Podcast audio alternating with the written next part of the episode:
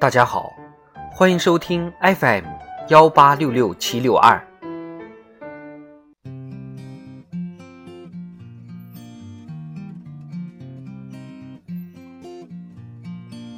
普通话新闻稿练习。习近平在出席解放军和武警部队代表团全体会议时强调。统一思想认识，强化使命担当，狠抓工作落实，努力开创一体化国家战略体系和能力建设新局面。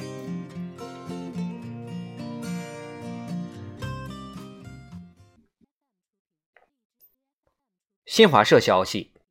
中共中央总书记、国家主席、中央军委主席习近平八号下午在出席十四届全国人大一次会议。解放军和武警部队代表团全体会议时强调，巩固提高一体化国家战略体系和能力，是党中央把握强国强军面临的新形势、新任务、新要求，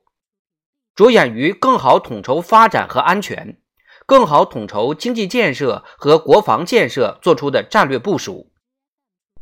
贯彻落实好这一部署，对全面建设社会主义现代化国家。全面推进中华民族伟大复兴，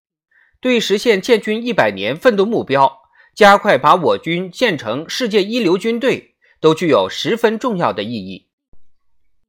要统一思想认识，强化使命担当，狠抓工作落实，努力开创一体化国家战略体系和能力建设新局面。会上。来自军委科学技术委员会的刘泽金代表，来自军委装备发展部的饶文敏代表，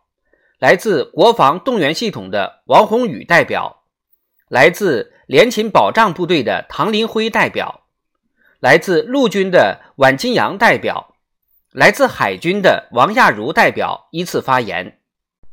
就国家实验室建设、国防科技工业能力建设。重大基础设施统筹建设、国家储备建设、